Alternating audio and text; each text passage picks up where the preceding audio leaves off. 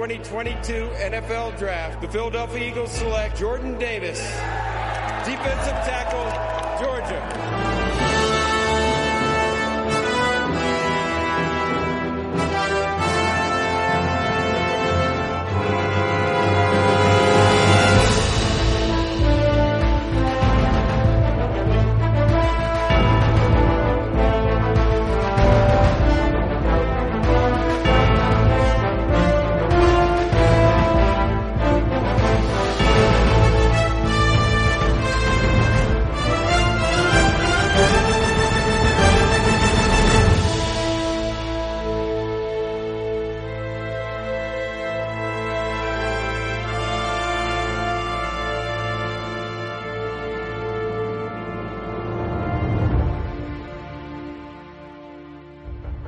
Muy buenas a todos, bienvenidos al podcast de Eagles Spain, soy Xavi Martín y este es el capítulo 23 de la octava temporada.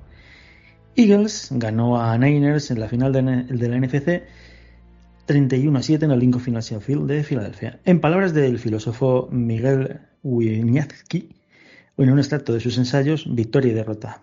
La victoria y la derrota eran definidas por la muerte, el vencedor era quien mataba al enemigo, y en este dramatismo ocurría cierta liturgia si la trifulca se daba durante una guerra, rendir honores al caído. Una especie de protodeporte donde la figura significante básica era la muerte. A eso jugaba, matar o morir, victoria o derrota. La filosofía del deporte está arraigada en la antropología más profunda. El deseo de vivir y terminar con el otro, vencer o ser vencido.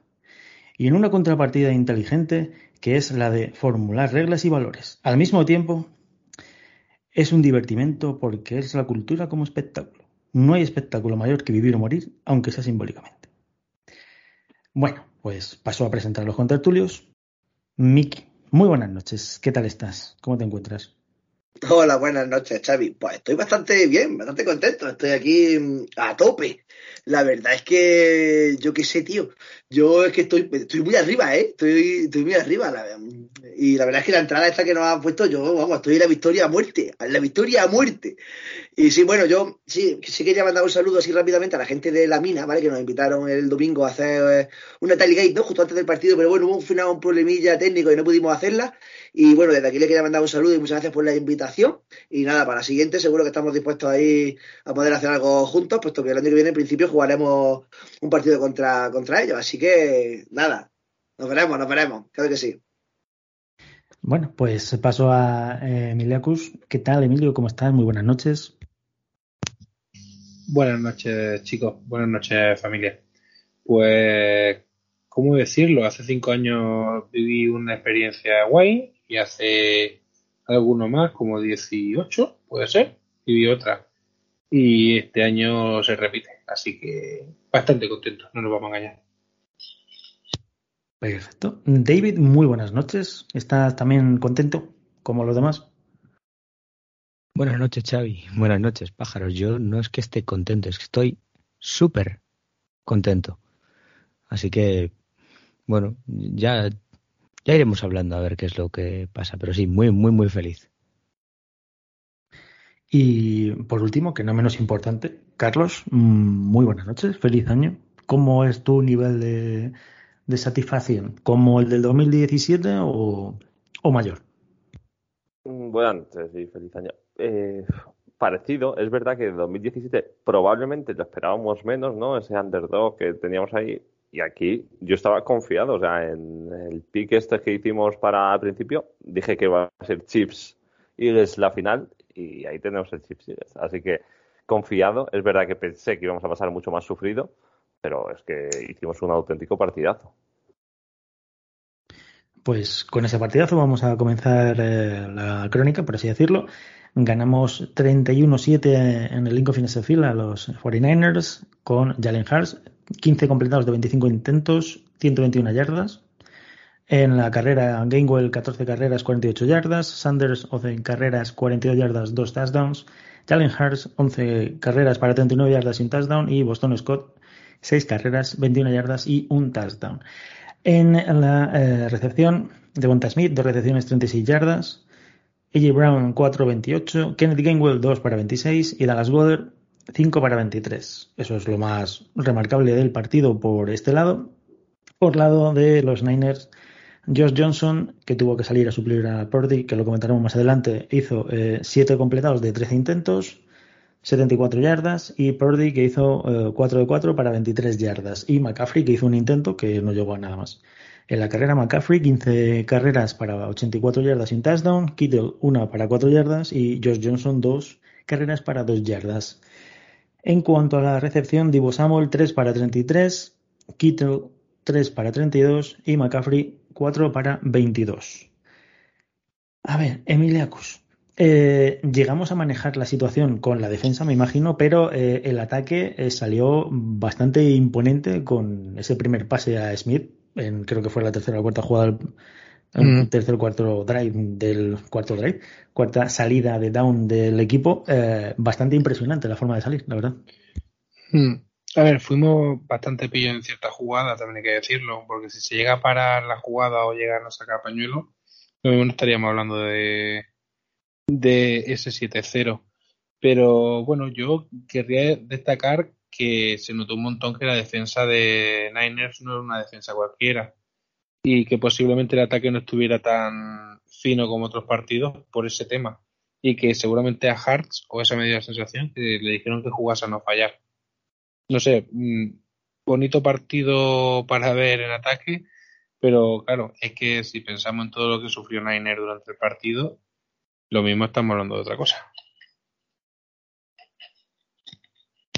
Entonces, Miki, con la premisa que hablábamos, eh, digamos que pudimos anular a su ataque, pero ¿cómo anulamos realmente al ataque? ¿Desde la defensa agresiva que se planteó con Ganon o desde que la línea tampoco era tan buena de Niners? Hombre, un poco, un poco de las dos cosas, ¿no? Yo es que creo que el planteamiento de los Niners estuvo mal. Y, estuvo mal desde el principio, ¿no? Y, yo por eso, por eso yo salí muy decepcionado, pero no del partido y de las lesiones. Yo salí muy decepcionado de los Niners, pero muy, muy decepcionado. Yo, vamos, he escuchado mucho, lo habéis leído todos, ¿no? Por Twitter, de que las lesiones nos impidieron ver un partido y demás y tal, pero es que yo creo que las lesiones son...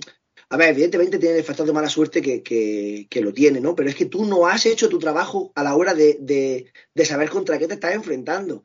Y entonces yo creo que nuestra línea de defensa hizo su trabajo y fue absolutamente dominante. Yo creo que fue lo que, lo que marcó el partido, ¿no? La línea nuestra línea de defensa. Fuimos capaces de contener su ataque de todas las formas posibles.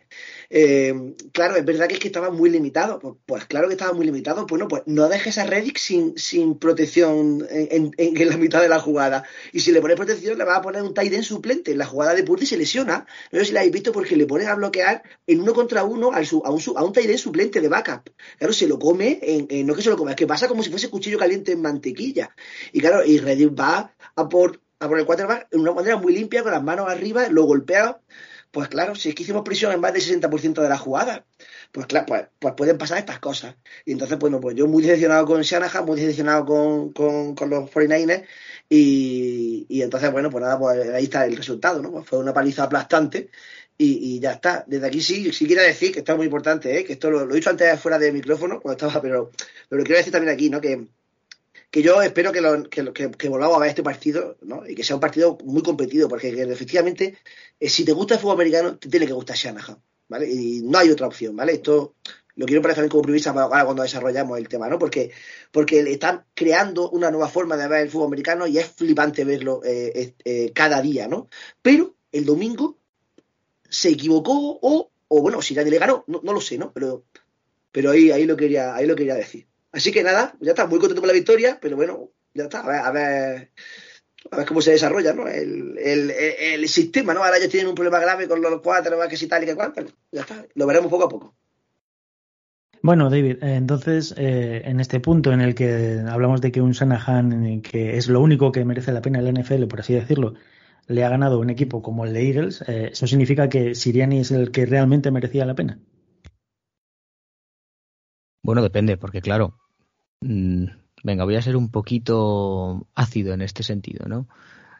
Al haberse lesionado perdí, pues ya no hemos ganado a nadie. Entonces ya no sé si Sanagahan es alguien o no es alguien. Si no es nadie, entonces iría ni quién va a ser. Es, es un poco es un poco complicada la, la cuestión. Yo estoy de acuerdo con Mickey, creo que Sanahan se equivoca y el cuerpo técnico de Niners se equivoca en, varias fases y, lo pagan, lo acaban pagando. Ellos podrán echarle la culpa a las lesiones, pero, es lo que dice Mickey.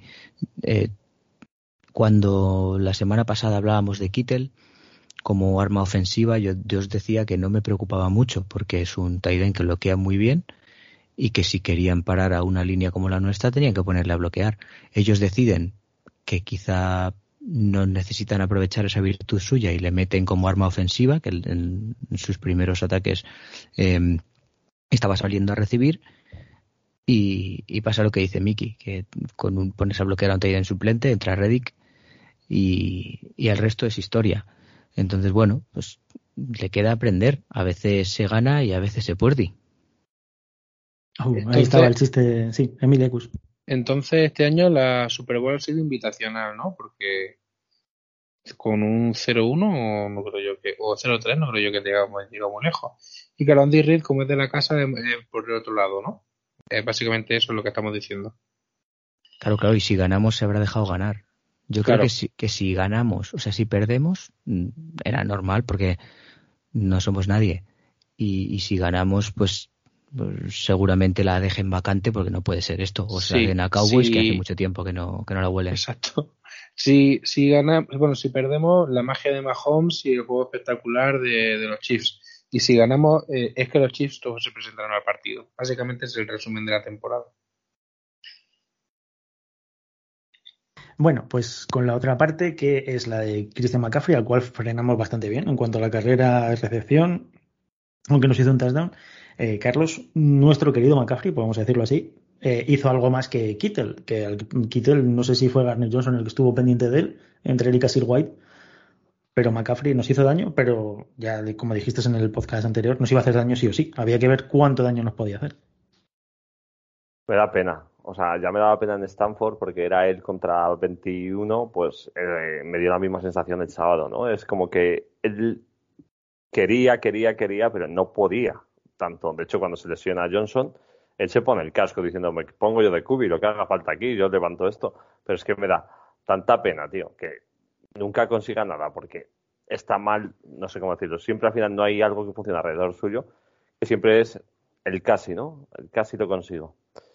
No sé, eh, el partido en sí, bueno, es lo que han dicho, ¿no? Es... Yo no voy a decir de mérito tanto de Niners, aunque en ciertas situaciones se confundan, sino yo creo que es un gran acierto nuestro. O sea, lo de Reddick es un espectáculo, nuestro ataque está correcto y a partir de ahí es cuando nosotros crecemos. O sea, de minimizar errores, de saber lo que eh, jugar a lo que sabemos y, y, de brillar en ataque con los jugadores demostrando que somos superiores en ataque. Es cierto que en la segunda jugada lesionamos al Kubi, que sale Johnson, pero Johnson tiene 15 años de experiencia, que sí, pésimo. Pero él tiene 15 años de experiencia, también lo lesionamos y que al final se le queda McCaffrey y ya está. O sea, no aparece nadie más. Es como dice, no aparece Kitten, no aparece ningún receptor, es McCaffrey, McCaffrey, McCaffrey. Bueno, también eh, habrá que darnos cierto mérito. Eh, no creo que todo, todo, todo estemos ahí por casualidad. Que sí, que todo el mundo, pues vale, no habremos ganado a nadie, todo lo que quieran, pero que estamos ahí. Sí, eh, no sé si quiere Miki comentar alguna cosilla sobre el tema, el tema Sanahan y sobre todo con el tema Siriani eh, al, al, esquema de, de, juego o de ataque como lo hemos presentado este partido. Pero, eh, comenta y luego ya comentamos un poquillo en líneas sí, generales. Sí. Mira, me da la sensación de que Siriani es un genio de las emociones. ¿eh? Mira, fijaros, yo en el partido de Washington dije que habíamos perdido mucho el control del, partido. No sé si os acordabais, ¿no? Que, que, dije que entramos como en esa fase loca, ¿no? De, de, en la que ya íbamos con corazón, ¿no? Pero que eso nos hizo también cometer muchos errores, ¿no? Pues yo creo que eh, Siriani está jugando a eso con el rival, ¿no? Mira, a mí me parece que en el principio del partido hay, hay como tres decisiones muy, muy importantes que, en las que los 49 se equivocan, ¿no? Eh, y son diferentes, ¿no? Mira, ellos en el lanzamiento de borde lo ganan ellos. Y ellos decidan que los Eagles sean el equipo que reciba.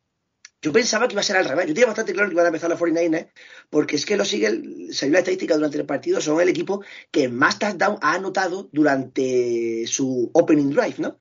Y entonces yo decía, bueno, siendo un equipo que se siente cómodo cuando empieza a ganar y es capaz de luego dominar el juego, yo creo que Shanahan va a intentar romper el ritmo ahí, ¿no? Y va a decir, bueno, yo empiezo yo, y como yo anoté, ahora tú me tienes que empezar a remontar, ¿no? Y sin embargo, Shanahan decide que sea que... Dime, dime, pero. Miki, pero Miki, teniendo una de las defensas más dominantes de la liga, lo que pensaban es, nosotros sí paramos su ataque y a partir de ahí ya eliminamos la moral. Cada uno tenía claro, su... Claro, está, está así visto. Si yo por eso decía, ah, mira, o sea, que vamos a, va a ser un enfrentamiento tú a tú, ¿vale? Y entonces, efectivamente, se plantea este enfrentamiento a decir, vale, yo soy el mejor, la mejor defensa, gáname. ¿Y qué pasa? Que efectivamente no, medio gana. No sé si, porque realmente nosotros eh, lo salvamos por una super jugada de, de E.G. Brown, que coge un tercera y ocho abajo en un pase que se queda un poco corto de, de Hatch, y luego lo cogemos en un maravilloso pase de Hatch, en un cuarta y tres, en un cuarta y tres en la 36 nuestra, que era incompleto. Pero es que era incompleto y, y, y todo, mientras todo el mundo estaba maravillado y Shanahan estaba diciendo, hostia, qué cojones, eh, Smith estaba diciendo, no Hadel, no Hadel, sacamos rápido chocando los puños. No Hadel, no Hadel, sacamos rápido. Lo Eagles tardan 15 segundos en recorrerse eh, la, no sé cuánta yarda fue de, pase de, de, de, Smith y sacan. Y, y, se le queda cara de tonto a Shanahan. Eh, un equipo profesional eh, no puede depender de que la repetición se vea más o menos en un partido tan importante como este, que era un cuarto down. Tenía que haber tirado el pañuelo. Y yo creo que esa decisión luego le lastró todo el partido. Porque fijaros que después, independientemente de que anotáramos y después, eh, en el fumble de. En el fumble de. que fue pitado como pase incompleto, ¿no? El de la lesión de Purdy, eh, Siriani tira el pañuelo en menos de 15 segundos. O sea, a los 10 segundos ya ha tirado el pañuelo. Y está retando, ¿no? Está haciendo un juego mental, está diciendo es que como, como, como te hayas equivocado yo te haya antes, y ahora yo sea capaz de salvar el error y, y tirar el pañuelo, eh, mi equipo va a estar muy, muy arriba. Efectivamente, esa, esa batalla se ganó, además se ganó totalmente. Y fijaros que luego además eh, eh, fuimos eh, a ese nivel de intensidad toda la primera parte, ¿no? Y, los conseguimos sacar. Eh, luego yo creo que Shanahan, esos son los dos primeros errores que yo creo que comete, porque no, no, no podía haber minusvalorado el, el hecho de que le empezaran a atacar y, el pañuelo, pero es que luego el esquema defensivo, o sea, el esquema ofensivo estaba incorrecto. Es que, es que Reddy llegó un montón toda la primera parte, pero toda la segunda parte igual, cuando era Reddy era su, y entonces yo creo que menos valorar el, el, el, front seven o la, línea que tenía Miguel fue un error que determinó el partido, porque provoca todas las lesiones.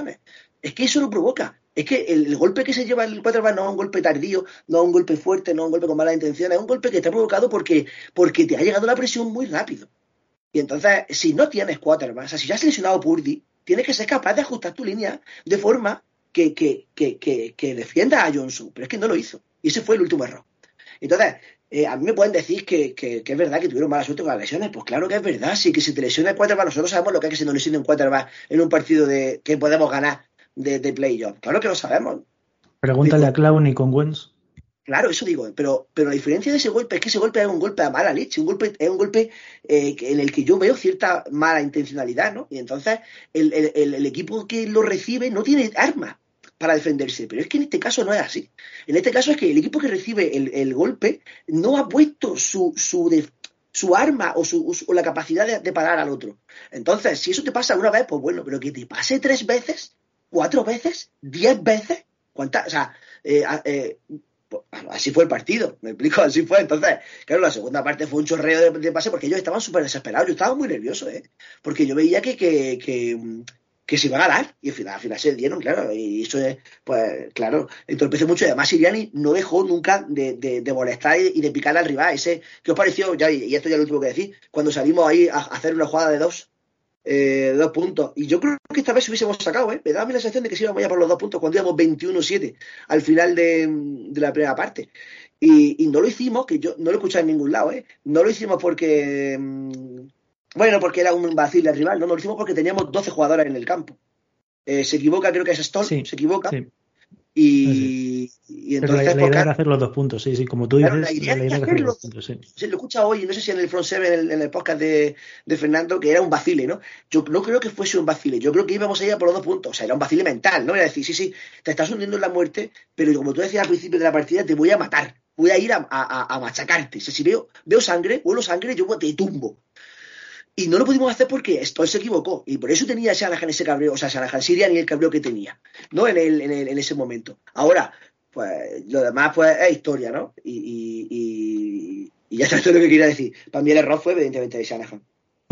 Eh, Emilacus, a comentar el tema de eh, la exposición que tienen los quarterbacks de, de Niners, cómo si proteges realmente el, tema del pase a la hora de liberar los pases a Kittel, a Ayuk, a, a Divo Samuel, cómo si se tiene que exponer a tener más tiempo el balón por o el cualquier tipo de quarterback que tenga, la carrera no le puede apoyar, con lo cual, si tienes que mantener el balón, la línea no es la mejor precisamente para un, para un pocket passer, vamos a decirlo así. Sería más para la carrera, está más preparada para la carrera.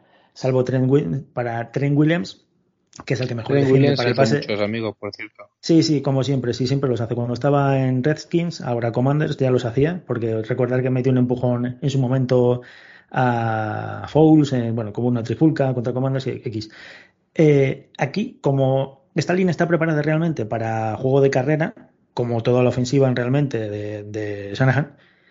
Al no darle tanto tiempo, o sea, al darle, mm, a ver cómo lo explico, si tú necesitas pasar y necesitas más tiempo para pasar y así te llegan los rushers, realmente no es que sea un problema del propio quarterback, sino que es el problema del esquema de Shanahan. Si tú necesitas liberar a los receptores y tu juego se basa en la carrera, única y exclusivamente, significa que te vendes a la carrera y como te protejan bien a los, a los receptores, te han jodido. Ya, eh, llegamos, eh, somos el segundo equipo que más presiona al QB detrás de Dallas, pero el más efectivo.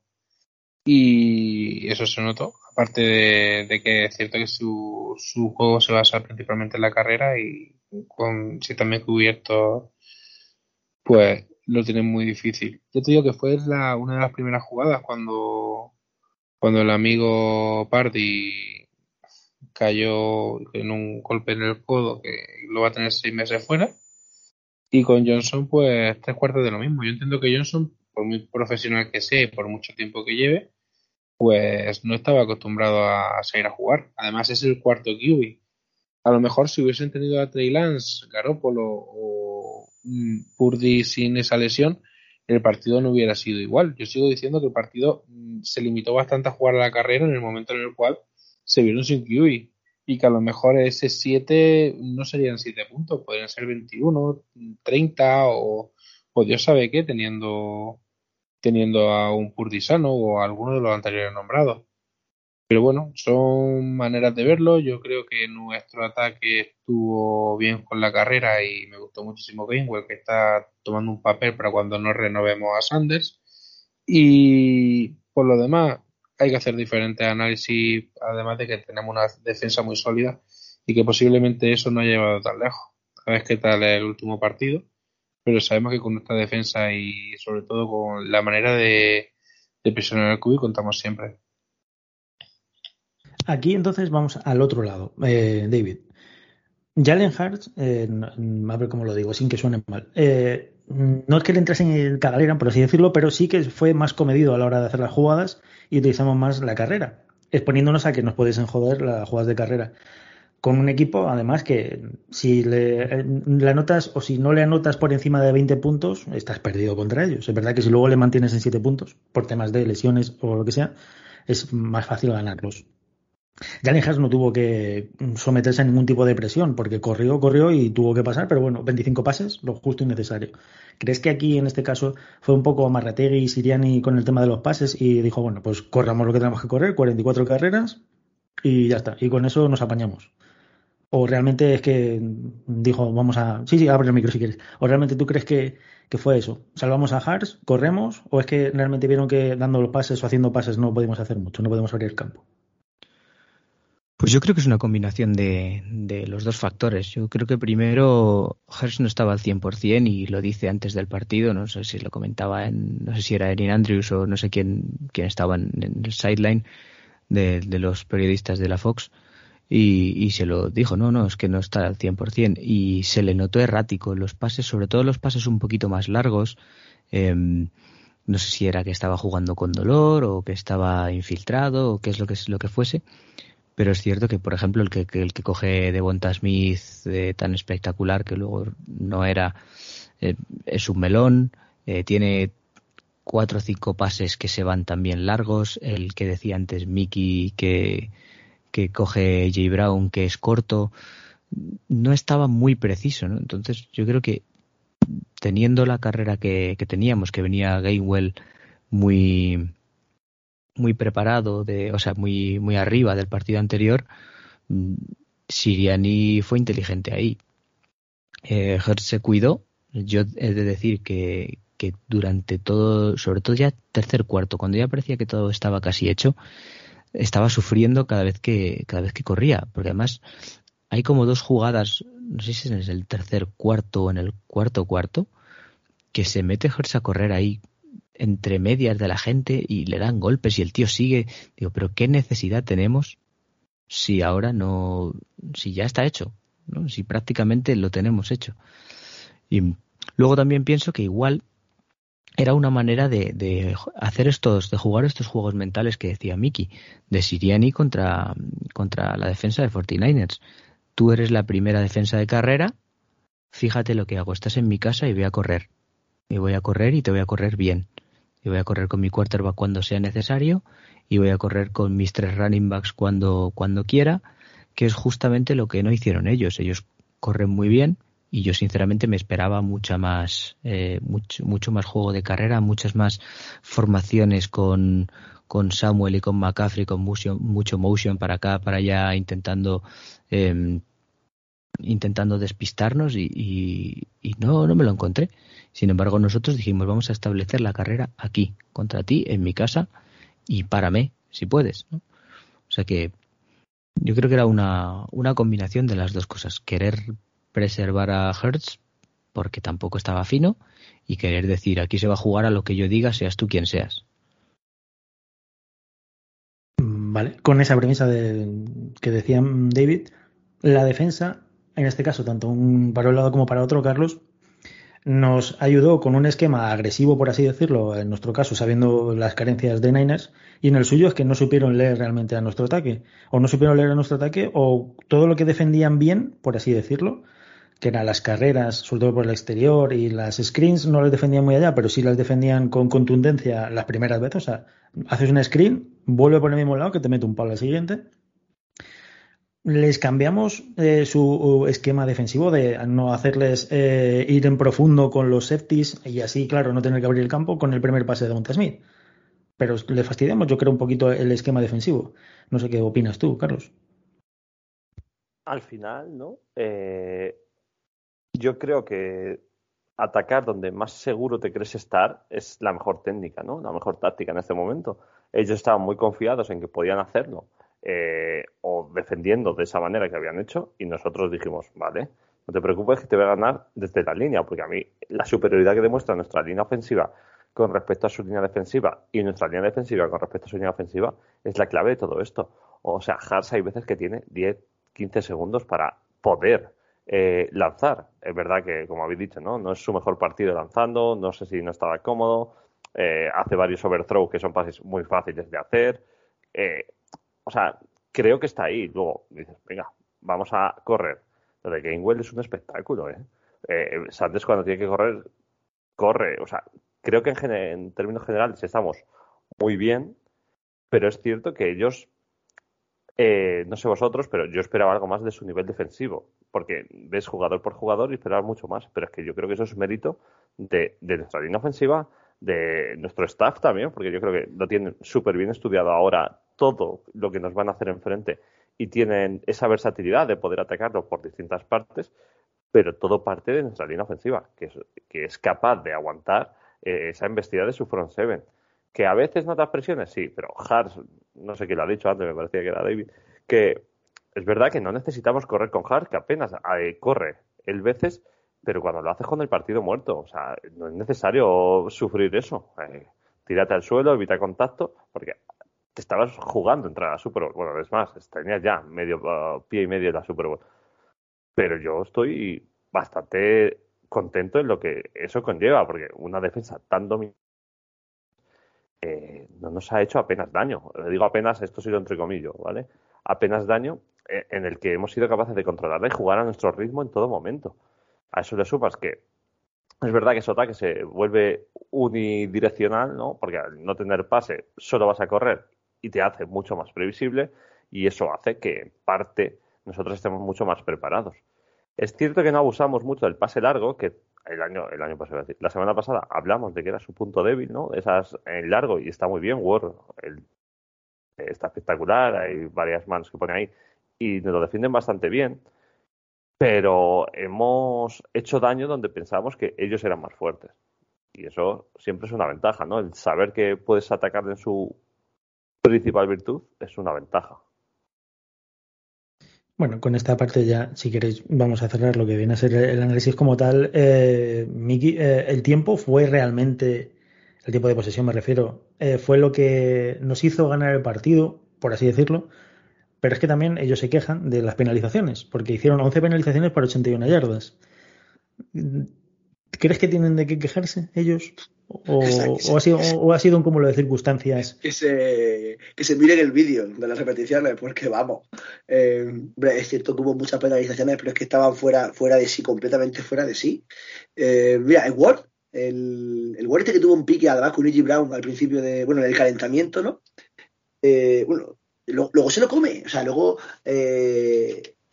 se lo come y hace, hace dos penalizaciones en, tercer down absolutamente absurdas de agarrar, que, de, de, además de, no permitir la carrera, de, la carrera, de la, la salida ¿no? de, la ruta, que, que, fueron muy absurdas y yo creo que eran fruto absolutamente de pues eso, de, la desesperación que tenían de ver cómo no les estaba saliendo nada, como cualquier cosa que, que, ellos proponían, los Eagles la doblaban y le machacaban, y fruto de esa desesperación son esas faltas. Eh, yo creo que estas faltas también es un poco de, de bad coaching, ¿eh? Yo también le echo la culpa a Shanahan aquí, porque si tú has planteado un partido en el cual eh, te crees que eres dominante, porque, o sea, pero, pues, bueno, pues, no, no puedes dejar que tus jugadores se lo crean porque si luego no te salen las cosas, la frustración te evita, te evita ponerte en situación de ganar. Y es que ellos en ningún momento se pusieron en situación de ganar, porque cuando podían medio hacer una jugada buena y tal, una penalización que les condenaba, un delay of game, que ¿cuántos delay of hicieron? O sea, entonces, por eso, yo por eso decía que estoy muy decepcionado, bueno, o triste, más que decepcionado, estoy triste, estoy triste de que, de que el gran partido fue, fue eh, ¿no? de que no se presentaran, ¿no? Esto, efectivamente, mira, lo leía en el grupo de Telegram, ¿no? De, no sé si era de Telegram o me lo pasaba David o no, no lo sé, que era que una cualidad que tiene Eagles es que nosotros tenemos que asumir el discurso de que no hemos jugado contra nadie, porque los Eagles han conseguido que nuestros rivales todos sean unos dos nadie. No sé quién lo dijo, eh, pero me parece acertadísimo, acertadísimo efectivamente no hemos jugado contra nadie porque lo con su dominante, eh, con su actuación dominante, o, por lo menos esta es mi opinión, ha conseguido que los demás sean unos dos nadie. Entonces, pues efectivamente las penalizaciones le limitaron, pues sí, claro que sí. Pero es que, mira, la lesión de Bousa, o sea, Bousa se lesiona también, se lesiona porque está en, en el campo en un punt cerca de la banda. Eso también es bad coaching. Si tú estás, estás o sea, si tú estás eh, metido en el partido y quieres estar metido en el partido y quieres estar cerca de la banda, tú como entrenador tienes que ser capaz de, separar a tus jugadores aunque sea una yarda. Eh, un jugador de ellos hace un lanza a nuestro a nuestro gunner, lo lanza eh, dos o tres yardas por el aire y ese va a impactar contra la rodilla de Bousa que estaba con el pie metido en la línea. No sé si habéis visto la jugada repetida, es absurdísima. Sí, que luego queda la rodilla sangrando durante todo el resto del partido porque le dan con los tacos, yo no sé lo que da. Entonces, eh, eh, esa jugada, si Bousa no está metido, si hay un coordinador defensivo o un asistente o quien sea que le diga, caballero, ¿puede usted echarse, por, favor, cinco deditas para atrás, que lo ves igual, ¿vale? Que lo vas a ver igual. El, No hubiese pasado nada. ¿Me explico? O sea, yo creo que, que ese estado de desesperación general, el, el, staff no lo supo controlar y, claro, eso les penalizó, les penalizó una barbaridad, una barbaridad. Sin embargo, nosotros yo creo que ahí, pues sí estuvimos controlados. Esto no significa que le hayamos ganado a nadie, ¿eh? Yo no, quiero, no quiero comprar el discurso contrario, ¿eh? Yo creo que, bueno, nosotros hicimos lo que teníamos que hacer y ya está. Con ese mismo discurso, eh, David, que esto lo hemos hablado y luego ya pregunto a mi y a Carlos, eh, el discurso este que ha habido en Twitter de la necesidad de que no ganamos a nadie, como decía Miki, de que aún habiendo ganado a unos Niners que eran los super favoritos, porque da igual el cuarto de las que tengan, el esquema de Shanahan es la pi con, eh, con sombrero de copa. Realmente si llegamos a la Super Bowl y hacemos algo, que no voy a decir ni ganar ni, ni nada, sino que demostramos que podemos competir, ¿habremos ganado realmente a alguien o el discursito va a seguir eternamente, hagamos lo que hagamos? No sé, ¿cuál es tu opinión? A ver, Depende de dónde lo mires. Mm, para nosotros, yo, bueno, obviamente para nosotros, eh, nosotros sabemos lo que hemos hecho. Eh, yo parto de la base de que muchísima de la gente que dice que no hemos ganado a nadie posiblemente no ha visto los partidos. Es, mm, yo hablo con gente que, que sigue más o menos la NFL y al final sigue a su equipo y a lo mejor ve alguno más, ¿no? O ve a Kansas City o, o ve a Tampa Bay porque juega Brady, o esta gente que era de Patriots y de repente se han cambiado un montón, ha subido a la fanbase de, de Buccaneers y dice, no, pues si es que no habéis ganado a nadie. Bueno, que es que tú has visto los highlights y, y sí, eso. Nosotros sabemos perfectamente lo que hemos hecho. Fíjate que yo le he dado palos a Siriani y me reí de él todo lo que pude y más en, con el discurso de la flor y ahora soy el que conduce la sirianeta, o sea, no, no, lo puedo negar. Pero mm, si lo ven desde fuera, nos van a quitar mérito siempre, por, por esa mala fama que tiene la, la afición de Philly, pues somos un equipo que nos gusta. Mm, ¿Por qué? Pues realmente, realmente no lo sé, pero somos un equipo que no, que nos gusta. Entonces tampoco que, que ganes haciendo las cosas bien pues como no gusta, pues es más fácil decir, bueno, pues no habéis ganado a nadie. El, el que realmente dice que no ha ganado a nadie no tiene argumentos, porque con las estadísticas en la mano eh, son 9-1 contra equipos con récord ganador, me parece, ¿no? Son 7-1 sí, en temporada regular y los dos de... Si lo digo, eh, David, que esa estadística ya no vale para los Eagles. ¿no? El, el récord contra los equipos que ganan ya no vale ser contra los Eagles. Nada, fin de la aportación, ¿eh? eh eso es, es, es que Así las que... estadísticas valen. O sea, ya sabemos que lo, lo de coger estadísticas sesgadas es, es, un, es un clásico, ¿no? Pero, pero bueno, a mí es una narrativa que me molesta, lo de que no hemos ganado a nadie, por eso siempre que puedo tiro la pullita. Pero realmente yo creo que tenemos que estar muy, muy, muy orgullosos de lo que hemos hecho. El que no lo quiera ver, que no lo vea. Desde mi punto de vista hemos hecho un, un temporadón y, y, no one likes us, we don't care. Es que nos da igual. Si ganamos, hemos ganado. Si no ganamos, pues, pues la gente dirá que nos han desenmascarado y que éramos la gran decepción de playoffs y la gran mentira. Y si ganamos, pues la suerte, las lesiones, los árbitros, eh, que tenía Eso una china en el zapato Mahomes, lo que fuera. Esos mismos que dicen que Filadelfia ha demostrado ser superior si le dice tres cosas en Twitter, ¿no? Ah, yo ahí no lo sé. Es que yo, sí, es yo, que Twitter, yo polemizo, Twitter es un aparte. Sí, sí, sí. sí. Yo es polemizo que aquí porque sé que no me van a contestar. la gran decepción de una persona que, que ha dicho después que es normal que un equipo que haya, haya sido tan el mejor de la temporada lo demuestre. O sea, si un poco quiero que me escuchéis y hacerme casito, no sé. No, sí, esto es lo que te iba a comentar ahora, eh, Milagros, respecto a Twitter y a las redes sociales la gente para ganar seguidores tiene que ir siempre con o hacia favor de obra, vamos a decirlo así. Pero es que parece que lo fácil, vamos a decirlo así, es meterse siempre con el mismo equipo porque intentamos ser educados, intentamos, los de España, los de Filadelfia están como una puta regadera, yeah. pero los de España siempre intentamos ser educados, conciliar, hablar, hacernos entender, pero parece que es que hay necesidad, por algún motivo que desconocemos, de buscarnos las cosquillas. No lo sé, no lo entiendo. Nosotros intentamos ser educados, pero siempre o ratas voladoras o, eh, bueno, cosas despectivas de aquella manera. Tú que eres un hombre calmado habitualmente, salvo que te toque en el cuarto 33 de la liga, eh, sí. No te sueles meter. Y Miki tampoco, porque justo quita el micromomento y, ay, y Miki tampoco, pero es que al final acaba uno saltando por estas cosas. Eh, pero escúchame, yo, es todo mal, lo quiero decir aquí y lo mantengo en todos lados. A mí todo esto me encanta, ¿eh? O sea, yo yo soy capaz de entrar. De verdad, yo sé que hay mucha gente que está quemada y porque al final es un poco un discurso tedioso y tal, pero es que yo me encanta. O sea, yo, a mí me, me divierte mucho el, pues esto porque, mira, os voy a contar por qué. Porque al final estaba hablando de fútbol americano, con más o menos acierto, ¿sabes? Pero yo es que me gusta tanto, eh, y, y, y, que haya gente por ahí que, que, lo comente, aunque lo llamen a voladora, bueno, pues yo lo llamaré pitufín o lo que sea, ¿sabes? Lo que te dice es que me da igual. Y me lo paso súper bien. Y ya está. Y si de verdad si esto a alguien le ofende o no es capaz de verlo, bueno, pues que cambien ellos su discurso, porque, porque yo creo que al final, bueno, si te lo tomas con, bueno, pues con gracia o con serenidad o con cierta tranquilidad, mira, yo al final hoy he tenido un enganche, que no es la primera vez que me engancho yo con alguien por Twitter pero bueno, está guay, yo tengo ese punto de vista erróneo, por supuesto, yo el mío, que pues también lo verán ellos que se cae erróneo, pero bueno, ya está, si es que esto es lo bueno de las opiniones, que cada uno tiene la suya, ¿no? sí, por eso te decía, Emilia Cus, ahora ya le doy paso a David, que levanta la mano. ¿Cómo, cómo, ¿Cómo es la vida en Twitter, en líneas generales, con temas de fútbol? Yo es que leo mucho y veo a gente muy interesante de equipos los cuales no me caen bien, como puede ser Kyles, como puede ser no digas más, no digas más. Alguno, alguno de Giants. Eh, también he leído cosas interesantes de gente de Niners.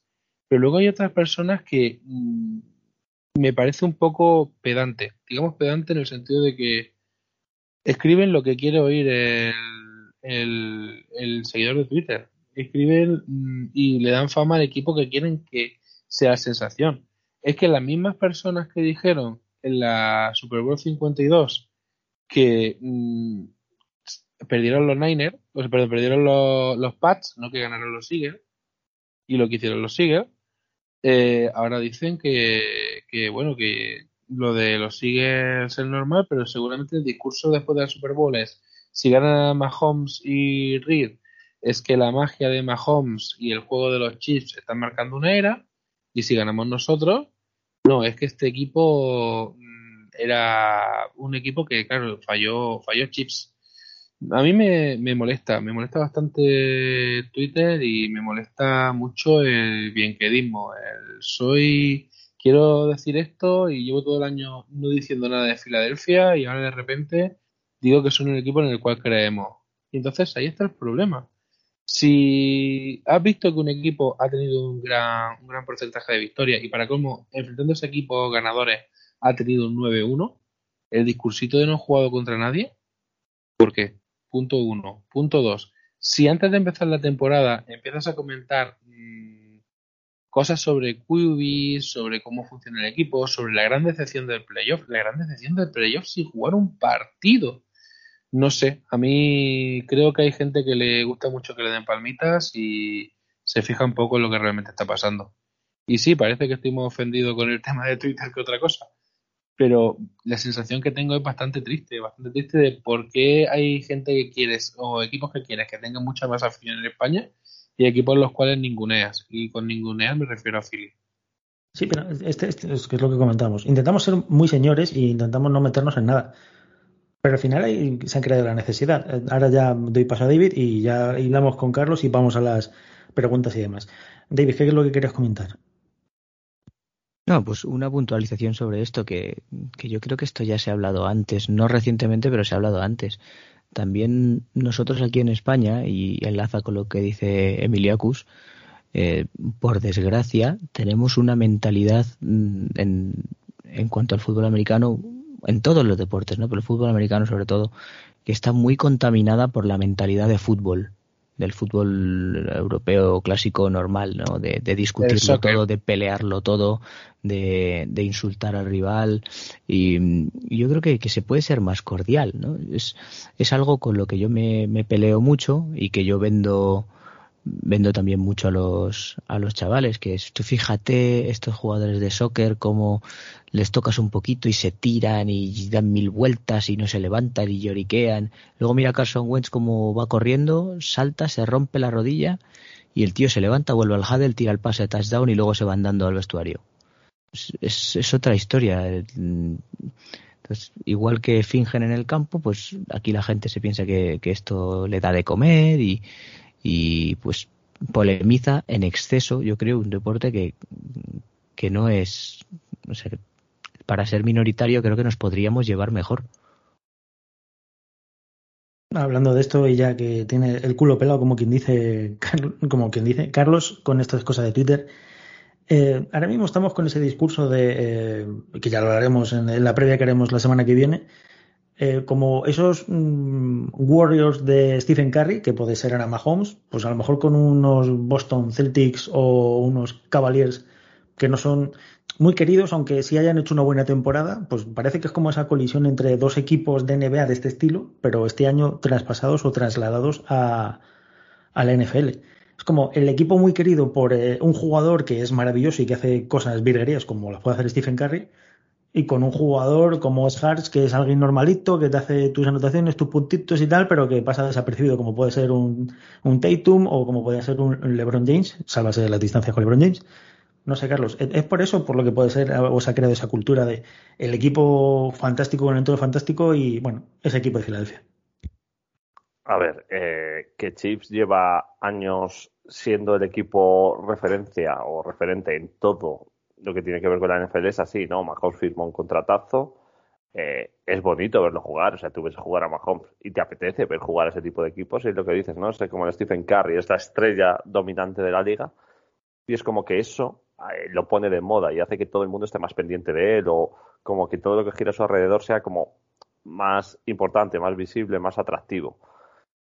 Luego, que hay un equipo peleón que, bueno, o sea, los Chiefs llegaban el año pasado con la batuta de favoritos y se fueron calentitos. Este año llegan conforme llegan, porque si habéis visto el partido de Chiefs contra Bengals, eh, para mí lo pierde Bengals, pero ya no solo eso. Ves a Mahomes que sí, está pasando, pero pierde una de sus principales armas, que es correr, está cojeando a la mínima y como que está porque necesita estar, porque saben que si quitan a Mahomes, tiene, da la sensación de que se va a caer todo el barco.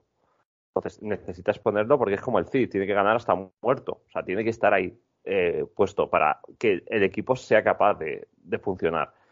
Dicho esto, yo dije, estar Andy Riz enfrente, tal, yo quería una final contra Chiefs porque me parecía la más atractiva.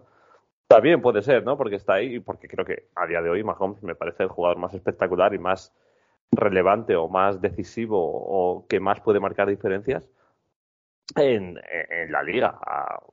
Si eso es súper verdad que le han quitado a Hill, si nuestro equipo ya veníamos cómo estaba, pero bueno, van apareciendo nuevos jugadores, ¿no? El Pacheco este ha hecho una buena temporada y hizo un buen partido el otro día. La defensa, que cada vez es un poco más, pero eh, estuvo a nada de que Burrow con tres, cuatro intercepciones que se lanza, eh, eliminarlos. Entonces es un equipo que se le puede atacar.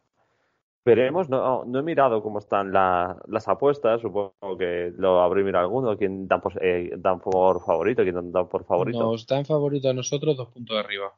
Pero ya sabéis que lo importante al Super Bowl es Rihanna en el descanso. Importante, muy importante Rihanna, cierto. Y sobre todo porque habrá que abrir el umbrella. Ojo, pero Xavi, ¿tú dudas que el día siguiente al Super Bowl en España va a salir Rihanna triunfa la Super Bowl y de paso jugaron unos partidos detrás y... Te digo una cosa, si gana Filadelfia sí va a suceder eso. Si sale... Ah, es verdad, yo no te hablo de la prensa especializada, te hablo de la prensa general, es decir... Y yo estoy hablando de marca ideas, por ejemplo, aquí va a suceder eso. En la, en la gran noche de Rihanna ganaron los Philadelphia Eagles hablando de marca, recuerdo un titular de marca en plan, ¿quién ganará el Super Bowl? ¿Otra vez Brady? Que dije yo, madre mía, ¿cómo están los Bucks? ¿Cómo coño ponen esa, esa, ese titular en una noticia? No pensaron en ningún otro equipo, ni siquiera, mm, yo digo, ni los Chiefs, ni los Bills, que en ese momento todavía no habían empezado la Wildcard y demás, que me parecían unos equipos mucho más serios que los Bucks por lo que han hecho esta temporada pero mm, a mí me sorprendió muchísimo ese tipo de portada de marca y demás. O sea, solo se habla de Brady o solo se habla de del jugador que quieren que venda. Yo, pensaba que era la, la, portada de marca de iguales, con Diego Capel, Cristiano Ronaldo y Messi. Pensaba que era eso. Sí, ese nivel estaba. Pero bueno, que mm, no entiendo por qué As, que de inicio para mí hubo noticias que me, llevaron a, a, seguir la NFL por, por zona roja y a día de hoy veo que es todo bastante decepcionante. O esa es mi sensación. Sería muy fácil, eh, vamos, yo lo veo muy fácil, porque al final la gente que escribe eso no sabe de fútbol americano, aunque allí haya gente que sí lo sepa, porque lo mm. que están buscando con ese titular es que hay gente que pinche. Me explico, ellos lo que quieren no es informar a un sector de gente, porque esa gente ya está informada. Lo que quieren es que el resto de gente diga, ah, existe a lo mejor esto, venga, ya pincha, a ver si Brady otra vez va a ganar y, y luego no dicen nada porque los que lo escriben no saben nada de nada. Pero bueno, ya está. Esto, nos quedan dos semanas muy duras en España de, de, este tipo de cosas. Yo es que, vamos, yo es que estoy completamente descontaminado de eso porque me parece tan absurdo que, que pasó ocho pueblos, vamos, de lo que digan no, pero luego, luego, hay, eh, igual que decimos lo malo, decimos lo bueno. Hay gente como el Capologist, hay gente... Eh, y, y, muchos más que sabes tú que te llevan por buen camino, se te informan, te dicen cómo va cómo va cada equipo, cómo funciona cada equipo. No se centran en el equipo que todo el mundo quiera escuchar, como otros sitios, sino te explican cómo funciona y eso da vida, da vida a, los, bueno, los seguidores de fútbol americano en España. Y hay gente que eso, que viven de, los likes, de los me gusta y de este equipo quiero que sea la sensación, quiero que Daniel Jones sea el mejor QB de, del NFC este. Vaya, no esperaba que hablase de Giants. Hombre, mi, segundo equipo, como todo el mundo sabe. Eh, yo lo de este año con Daniel Jones y la, y la fanfarria que se han montado, sigo sin verlo. O sea, yo pondría Bacala Aquí yo voy, a poner una. O sea, voy a romper una vara en las costillas de alguien a favor de Daniel Jones. En la comparativa de cuando empezó ahora ha mejorado, eso es cierto. Obviamente, nadie está diciendo lo contrario. También te digo que Dave ha conseguido una cosa que es un milagro. O sea, quiero poner también en parte que ha sido más cosa de Dave que, de, mm. que del propio Jones. Hacer un esquema de juego que se adapte a Jones. No Jones que se tenga que adaptar al sistema de juego.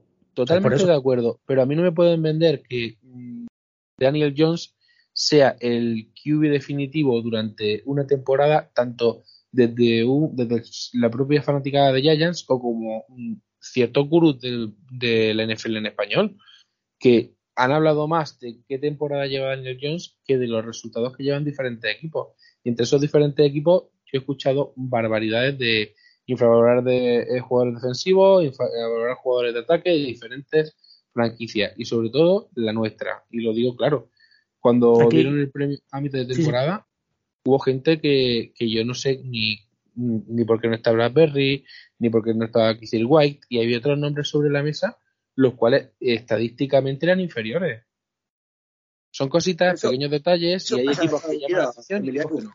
Normalmente. Ah, sí. Sí, lo decía que eso también pasa en Estados Unidos. Reddick no ha sido nombrado, nombrado al Defensive Player of the Year. Y, y, Chris Jones sí, que ha conseguido los números similares a él. Sí, pues eso digo, pero bueno, ya está, tiene un poco también de mercado, tiene un poco de influencia, tiene, eso pasa, ya está, eso son cosas que ya está, es lo que, Kansas no sería un mercado, aparte de para la gente del campo, no sería un mercado grande si no estuviese Mahomes, si no hubiese hecho lo que ha hecho. Obviamente. Quiero decir, o sea, Kansas no es que haya sido, no, sácalo de college y ya está, y gracias. Es que Kansas tampoco es muy, muy grande, no en extensión, sino en temas de, de mercantilidad en cuanto al fútbol americano, a la, primera división del fútbol, por así decirlo. si le saca de ahí de que Mahomes tiene quien tiene, pues obviamente no era nada. También es cierto que Andy Reid ha hecho que, sí, sí, donde está. Y yo a Andy Reid lo quiero con locura. Eh, es algo que todos sabéis. Es mi morsita y lo, lo adoraré siempre. Y seguramente no hablaríamos de los Chiefs actuales si no fuese con Andy Reid en el banquillo.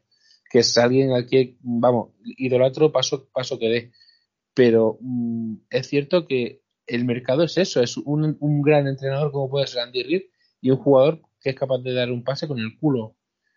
Entonces, da muchísimo Patrick Mahomes. Y bueno, aunque esté tocado, sabemos que vamos a sufrir el, domingo de la semana que viene lo más grande, porque es un tío capaz de, de hacer magia de muchas maneras. Pero sí quiero destacar que hay, hay franquicias en las cuales, por muy bien que lo hagan, se infravaloran y franquicias las cuales no.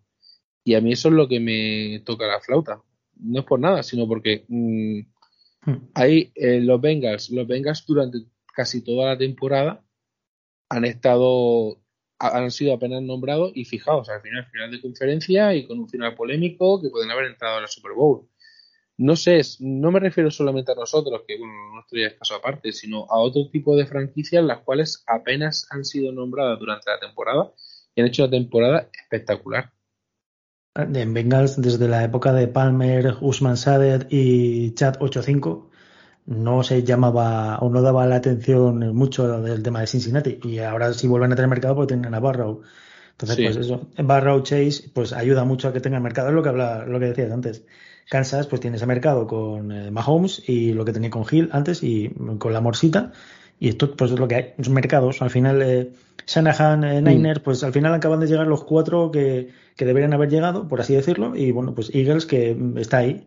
Está con el, el que se reían al principio de él en la rueda de prensa. Nosotros los primeros, ¿eh? Porque cuando había la primera rueda de prensa y quiero sembrar y que crezcan flores y no sé qué, no sé cuánto, y nos quedamos todos como. Nuestros, hemos pasado de Peterson a esto estimado y sagrado hooligan, por no se puede llamar de otra manera, para colmo italoamericano, o sea que lo tiene todo papi, eh, da vida, o sea, llegó y se pegó el discurso de la florecita y nos quedamos todos en plan, mm, venga, va, empezamos bien, veremos lo que hacemos en el primer partido de periodo.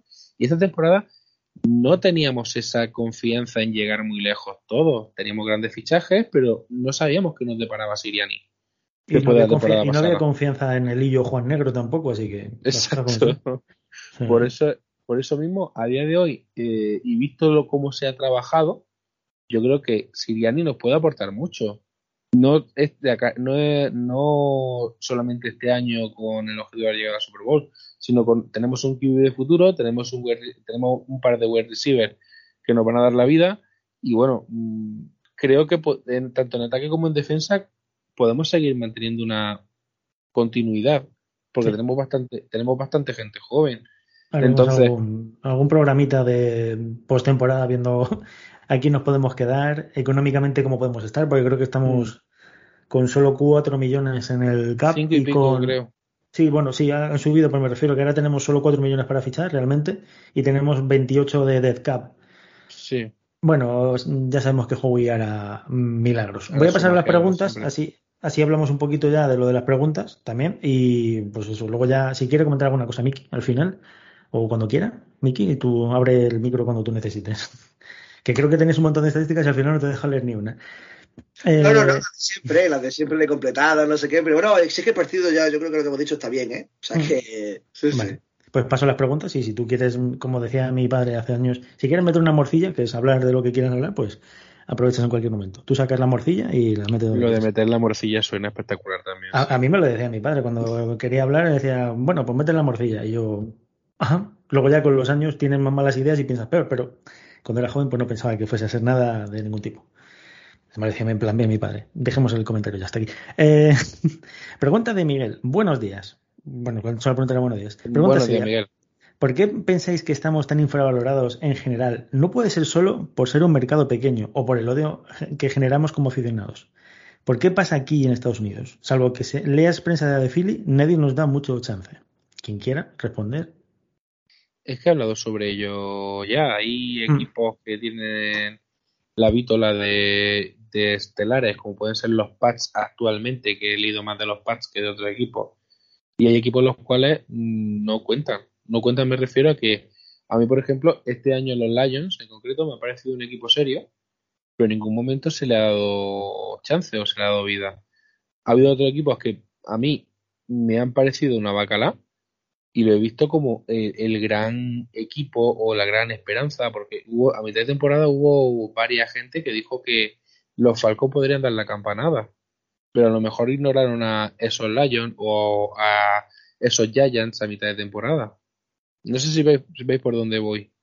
Que la prensa aquí en España sobre todo quiere vender. Y ahí está el problema. A mí hay cosas que no me, no me convencen. Pues creo que te puedes dar por respondido, eh, Miguel. Que ya además, bueno, pues eh, si no, ya te responde tranquilamente cuando veis por, por Madrid. te puedo responder personalmente también a esto. Sí, Miki, que levanta la mano. Y ahora te hago la siguiente pregunta. No, que decía que reflexionaban sobre ello también, justo, justo además, ¿eh? está en el, podcast del Capology esta semana. Y Nacho Cervera decía una cosa que yo creo que tiene razón, y es que muchas veces venden más la historia que los equipos, ¿no? Y entonces, tener una gran historia detrás, pues como que ayuda, ¿no? Y ese en el, Estados Unidos, pues es verdad que, vende, vende mucho, ¿no? Y yo, pues la verdad es que a mí me ha convencido, ¿no? Porque realmente decía, bueno, entonces, ¿qué, se puede vender? Bueno, pues vendemos la historia de ahora, bueno, la, Kelsey Ball, ¿no? La, yo qué sé, el Andy Reid Ball, ¿no? Y esas historias van a vender. Van a vender, pero realmente los Eagles, bueno, pues tampoco han tenido una historia eh, así detrás, no tienen un quarterback, como decía, no. Los Eagles, no, pero la historia de el quarterback que tuvo que irse de suplente de fue de, Alabama para acabar en para acabar en Oklahoma y luego después venir como suplente de un jugador de la del vamos eh, del nivel de Wentz. Yo aquí no digo nada por si acaso exacto y al final y al final volver a, a una bueno llegar a una Super Bowl también saliendo desde, la suplencia, o sea, también pasando por ahí, también da varias historias. sí, pero yo también creo que la mochila de la liga es bastante oscura. sentido. Entonces, claro, limpiar todo eso, pues yo creo que le va a pasar a los Browns también un poco ahora, ¿no? Ahora los Browns parece que tienen un, ¿no? Bueno, Browns no ha tenido mercado nunca, quiero decir. Exacto. Sí, pero ahora tiene eh, Bueno, y tiene que limpiar mucho con el tema de Watson y, muchas cosas tienen que limpiar. Sí, sí, sí, no te metas en lo de los Browns, que es un marrón. Es un marrón. pero, se nota mucho, ¿eh? Y, van a tener que, van a tener que, yo qué sé, que limpiar mucho, ¿no? sí, por eso podemos decir que Browns ha sido perro ladrador, poco mordedor también. Por la mascota de Browns. Eh, Para, sí, lo siento. Miki, la pregunta de en JR o JR, no el de Dallas, no el de la serie de Dallas. Eh, otra pregunta para el podcast, de reglas esta vez. ¿Qué hubiera pasado si los árbitros ven que la pelota del punt de Eagles es efectivamente desviada por el cable de la cámara? ¿Se repite el punt? Pues sí, es que justamente, como yo tampoco lo sabía, lo he preguntado, pues hoy estaba haciendo publicidad de Scalpology un montón, ¿eh? pero lo he preguntado yo, además, en el programa, porque me interesaba muchísimo. Y efectivamente, lo han respondido ahí, ha dicho Rafa Cervera, que es un artista, que, efectivamente se tendría que haber repetido, y que lo que dice la norma es que se repita. Es decir, que si hay una jugada que esta que está dañada, pues se repite. Igual que pasó en el tercera y nueve de, bueno, en el tercer este famoso de los Bengals, ¿no? Que, que eh, pitaron porque el tiempo había estado mal, entonces la jugada es inválida por cosas ajenas al juego, pues tiene que repetirse. A mí me gusta más cómo está arreglado el baloncesto, ¿eh? En el baloncesto se habla eh, de errores no revisables o no rectificables, ¿no? Esto lo digo yo aquí como experiencia de árbitro, ¿no? Existe una serie de errores determinados que una vez que la jugada empieza o la jugada acaba, ya no se pueden modificar, ¿no? Y tú entonces en ese caso tienes que ir a pedirle perdón al entrenador y decirle, mira, perdona, nos hemos equivocado, pero esto por reglamento no se puede modificar. Y ya está, te puedes pelear, te puedes decir lo que sea, pero no retrocedes a citarse en el tiempo, que es una cosa que a mí en el impuesto me parece terrible.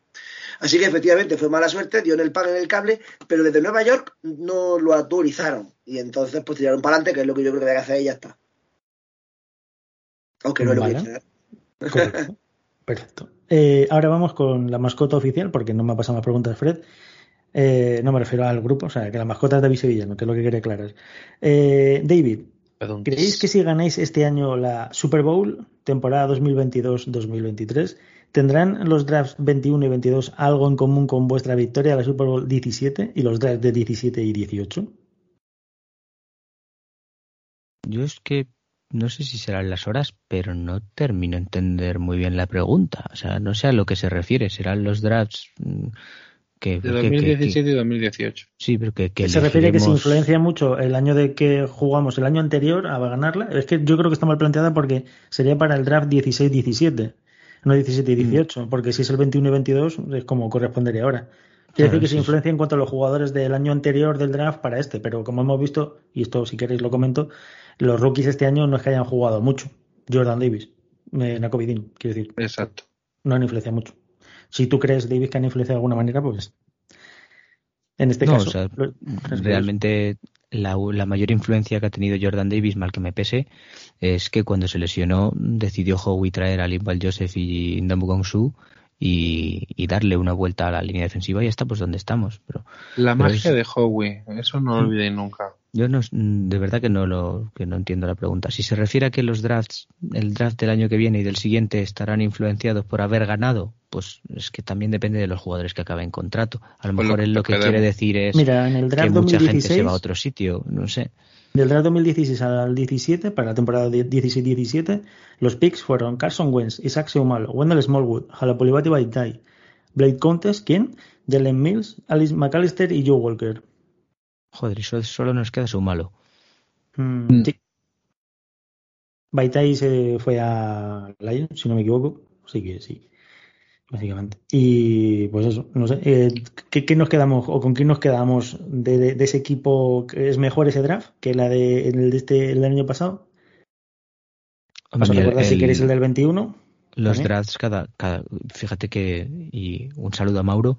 Cada año eh, Howie está drafteando mejor. Mm. Por ejemplo, este, el del 2021, o sea, el del 20 al 21, que sería la temporada anterior, igual que esta. Devonta Smith, Landon Dickerson, Milton Williams, Seth McPherson, Kendall Gainwell, Marlon Tuipolotu, Taron Jackson, Jacoby Stevens y Patrick Johnson. Pedazo de draft. O sea, hay, dos fallos ahí. Bueno, dos fallos, dos gente que igual, dos personas que no han aportado tanto como los mm. demás, pero los demás, mm. todos son hits. O sea, no ha fallado ni uno. ¿Ese no fue el de TG Edwards, en de Undrafted? El de TG Edwards fue el de 2017. Claro, fue undrafted. Claro, fue, fue 2017 o 2020, sí. Espérate que te lo corroboro ahora mismo. Pero vamos, que sí, que puede ser. Pero... TG Edwards Draft. Y así acabamos antes de, para salir de dudas. Last Draft fue en el. si quiere correr esto un poquito. Fue en el 2019. Vale, un año antes. O sea, el de antes. Sí. En, el, en el de antes, no, en el de antes de antes. O sea, porque sería 19, 20, 20, 21, 21, 22. Ah, y fue en el de la temporada 19. Vale, vale, vale. Sí, sí. Es que ahora estamos en la temporada 22, 23, supuestamente. Sí, sí, sí, sí. Fue hace tres. Tres, drafts. Sí, tres drafts. Para cuatro. Tres para cuatro drafts. De hecho, que claro, para cumplir al cuarto año, de ahí que haya que hacer lo, la historia que hay que hacer, de intentar renovarlo o no, que esa sí que va a ser una parte divertida a tener en cuenta. Eh, voy a seguir con las preguntas del señor Sevillano. ¿Será capaz el presentador de podcast de poner este, en este podcast la canción de Ren titulada Everybody Hearts? No. Eh, para Carlos, ¿iríais todos en fila a Philly? Siempre. Yo ya hasta una vez y vuelvo este año, así que sí.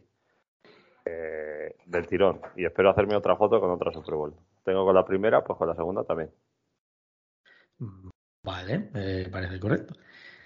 Está bien, hacer de a seguimos. Sin que miréis eh, Google, de todas las Super Bowls para las que os habéis clasificado, ¿habéis jugado más estadios de la NFC o de la FC?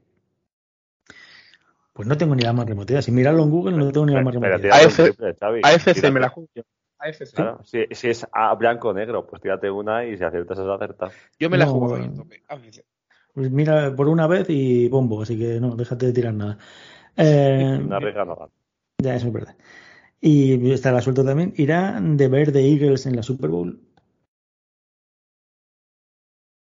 ¿Quién tiene. ¿Quién es el. Supuestamente por récord seremos nosotros, pero. El local. Claro, que seremos nosotros. Bueno, deberíamos ser nosotros. Pero si se puede, jugaría de verde. Sí. Mm, sí, supuestamente deberíamos jugar de verde, pero es que hablaban incluso de poner el Kelly Green, pero no sé hasta qué punto van a hacer esa majadería. y jugaríamos nosotros, me tocaría directamente, lo digo en serio. ¿Cuándo, se sabe eso, Xavi? Más, más o menos. Se supone que lo deberían decir mm, en esta semana, en estos días, pero vamos, que no, si no han dicho nada es que es una invención seguramente de alguien por allí majadero, pero vamos, que estaría bastante guay, pero si no han utilizado para toda la temporada, no creo que vayan a utilizarlo. Y de hecho, creo que hemos utilizado solo una vez en el partido que tiene la foto puesto David en, aquí en Skype, el, negro, que era el alternativo, el casco negro con la camiseta negra. Eso era el alternativo. ¿Eso era el, Legacy Game, Xavi? Eh, efectivamente, el Legacy Game. Fue un Legacy Game de la hostia. Y me ha recordado, David, porque se me ha pasado, y lo siento, Javi, que se me ha pasado, eh, dos eh, preguntas para la sección de para Damis. ¿Qué es una personal foul y qué castigos conlleva? Ojo con, contestar dos tiros libres que sé dónde encontrar. Depende de la anotación, puede ser también de solo uno. Efectivamente. Y, pues, ¿Qué es un personal foul y qué castigos conlleva? Pues un personal foul es una falta personal como su propio nombre indica, que se puede hacer porque has golpeado a alguien fuera del terreno de juego, porque has agarrado a alguien, por ejemplo, de la máscara. Es que hay muchos tipos de personal foul. Por ejemplo, puede ser personal foul que vayas. Es que hay dos tipos de personal foul cuando vas a por el Panther.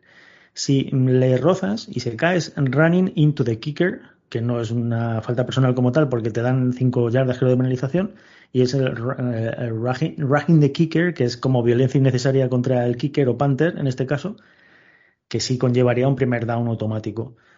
Y pues eso, todas las faltas personales que sean golpeos excesivos, o sea, todas se llaman faltas personales, por así decir, todos los golpes excesivos fuera del campo o dentro del campo. El que está muy protegido normalmente, sí, Miki.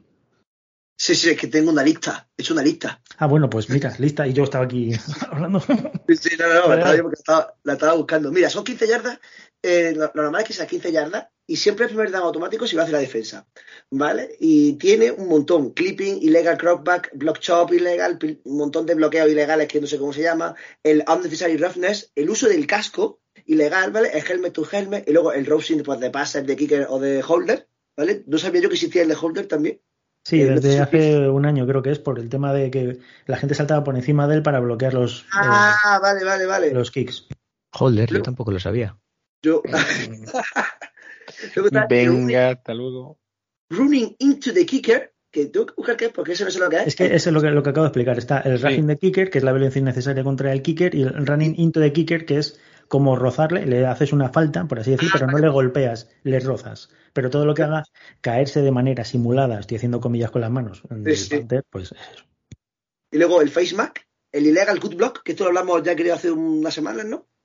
Y... No sé si entra, el horse collar entraba también, que es cuando le cogen el horse collar. Bueno, el horse collar es, eh, por así decirlo, la parte de cuello y camiseta y coraza que le puedes coger por detrás del cuello pues eso sería el horse collar, que mucha gente porque no llega a placar para coger la camiseta, pues coge el horse collar.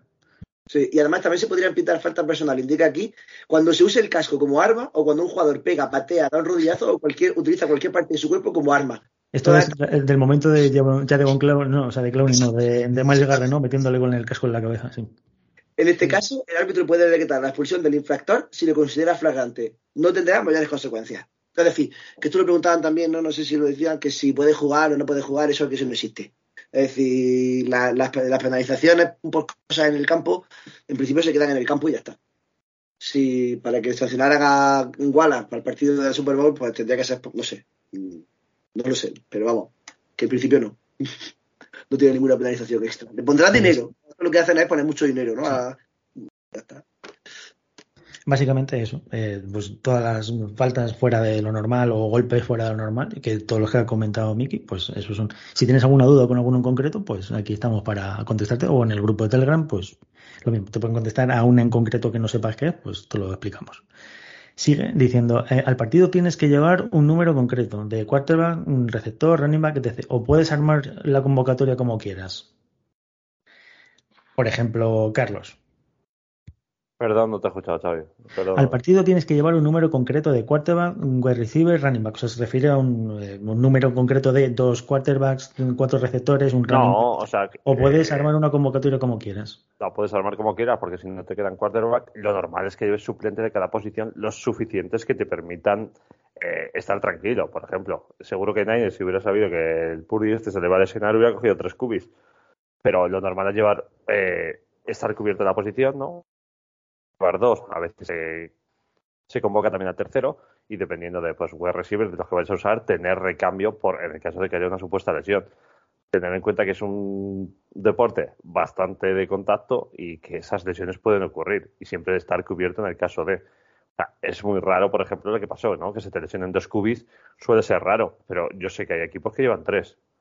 Entonces, pues más o menos estar cubierto de las distintas posiciones para tener el plan B o plan C en el caso de que sea necesario. Pero que yo sepa, no existe un número como tal, no, es como la fantasy que tenemos que poner un número limitado de cosas. No, que Niners igual habría venido bien haber llevado algún cuarto más, por ejemplo. Eh, y eh, pues ya está, eh, por esa parte. Eh, y mm, es la última parte que pone. Lo digo porque sé que en rugby tienes que tener cierto número de delanteros. Gracias, papis. De nada, hombre. Pues eso, no sé si queréis comentar alguna cosa más del partido, o tienes alguna cosa más que, decir o algo, Miki, Emiliacus, David, Carlos, o ya despedimos el programa hasta la semana que viene. Esta semana programa cortito y al pie y ya nos dedicaremos dos horas la semana que viene o incluso tres. Y pues nada, eh, voy a pasar a despedir y por último dejo a Miki que quiere comentaros algo. Y nada, eh, David, muy buenas noches. Eh, nada, una semanita más y ya la semana que viene hacemos la previa para la Super Bowl, que hay ganitas ya. Pues eso, muy buenas noches, David.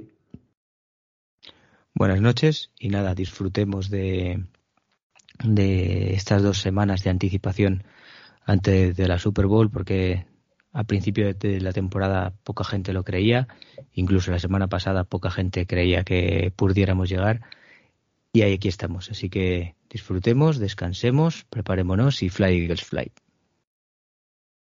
No deja de sorprenderme por muchas veces que lo digas, lo de Purdy, pero bueno, está bastante clean. Eh, vaya por Dios. Vaya por Dios, vaya. Podía haber sido peor. Eh, pero bueno, Emiliacus, eh, muy buenas noches y esperemos tener ya todos esos nervios un poquito contenidos para la semana que viene, que es la, la jodidilla. La semana que viene el programa será más largo, la semana que viene los nervios serán más grandes y espero que dentro de dos semanas sea todo alegría. Pero bueno, crucemos los dedos, quien tenga dedos, obviamente. Sí, esto no puede ser para los mancos, pero bueno, para los que sean mancos, pues podéis cruzar otras extremidades. Eh, mancos, claro, las piernas, sí. Vale. Carlos, muy buenas noches antes de que me meta más en la bota en el charco. Eh, Feliz año. Feliz año siempre y nada, buenas noches y hemos llegado a la Super Bowl, chicos. Que llevamos, para los que llevamos tiempo viendo esto, que pase esto en cinco años dos veces, hay que disfrutar el momento y sobre todo que hemos llegado con buenas sensaciones. Así que vamos a por ella y a ver si tenemos otra otro loguito con mi camiseta de Agolor que me voy a poner para ver el partido. Te vas a comprar el parche en exclusiva para ponerlo en la camiseta de Agolor. Eh, camiseta de Agolor. Hombre, aquí las viejas referencias. Yo tengo la de Matthews, así que esto yo, es... tengo, yo tengo la de un 18 de verdad, yo tengo la de Macklin. O sea, no... Sí, la verdad es que fue buen 18 en Kansas también, sí. Bueno, qué tiempos aquellos. Mm. Eh, y eso, eh, piensa Carlos que desde que montamos esto en el, en el 2015 hemos visto dos Super Bowls, así que tan mal no nos ha ido. Mm. La verdad. Piensa, piensa que es, es, el primer año de, de, David y Miguel, si no me equivoco, y primera Super Bowl, lo mismo son grandes fichajes. Sí, sí, es posible. Es, tiene pinta además de que puede ser eso. Ellos también han formado parte de este récord de que no haber ganado nadie, ¿verdad? No podemos decirlo. Y bueno, yo paso a, despedirme, a darle las gracias a todos por el apoyo, a darle las gracias también a los que nos ponen pila porque dicen que no somos nadie ni hacemos nada, a los que valoran las victorias así como las derrotas y son honrados en ambos eh, momentos. Y nada, ahora doy paso a Miki. Por mi parte es todo, una semana más. Fly, Eagles, Fly. Miki, todo tuyo. Sí, es que le había dicho a Xavi que he preparado una, una cosilla siendo que he escrito. Y nada, sencillamente para, pues, para disfrute también nuestro. Y bueno, esto, esto se llama, ¿vale? Esta historia que voy a contar se llama It's a Felicity. Mirad, os voy a intentar explicar algo de Filadelfia. Cuando el año pasado acabó la temporada y los Eagles entraron casi de milagro en playoff, nadie se sorprendió cuando fuimos brutalmente apaleados por Tampa. Pero esto a ver, no os preocupéis, es una cosa de Filadelfia. La off-season sirvió para configurar un equipo increíble, añadiendo jugadores clave en posiciones que estaban algo flojas. Y a pesar de que parecía que jugadores como Reddick, Bradbury, Garnett Johnson podían ser grandes figuras, la liga solo hablaba de lo caro que no habían salido esos movimientos y de que estos ya eran jugadores acabados. Están al final de su carrera. No os preocupéis, dijo Howie. Isa Felicity. El draft comenzó y los Eagles decidieron mover una de sus primeras elecciones al draft del año que viene. Y todo el mundo lo tenía clarísimo, claro, es que Hart no vale, este es el año de prueba y será sustituido en algún momento de la temporada y así ya el año que viene tendrán capital para elegir a su próximo QB. No os enfadáis, hombre, esto es la QB Factory, it's a thing. Teníamos recién estrenado a Smith, pero esto no era suficiente y entonces trajimos a A.J. Brown. Pero es que aún así no parábamos de escuchar que los Eagles no tendrán buen juego de pase porque el quarterback no es solvente. De hecho, cuando Pro Football Focus hizo sus previsiones de temporada, le pusieron 4.300 yardas de pase con 700 de carrera, con Smith y Brown cerca de las 1.000 yardas cada uno, y todo el mundo se partía de risa. Algunos incluso se preguntaban qué se habría bebido para hacer esas predicciones. Eh, bueno, yo creo que si en esos dos partidos menos las predicciones hubiesen mejorado y la gente de Filadelfia entonces decíamos, no riáis, it's a thing. La temporada empezó y los partidos empezaron a decantarse del lado verde de la historia. Pero cuando buscábamos invicto del buscador, solo aparecían Tuba y sus Dolphins. Parecía que ellos eran los que dominaban el invicto. Pero nosotros estábamos tranquilos. No os queméis. It's a thing. Aún así, el discurso siempre era el mismo. No, que si el calendario, que si es que el equipo rival viene en un momento bajo, que si tenemos lesiones. Eh, no escucharé en ningún lado que los Eagles tienen el mejor balance de victorias contra equipos con récords positivos.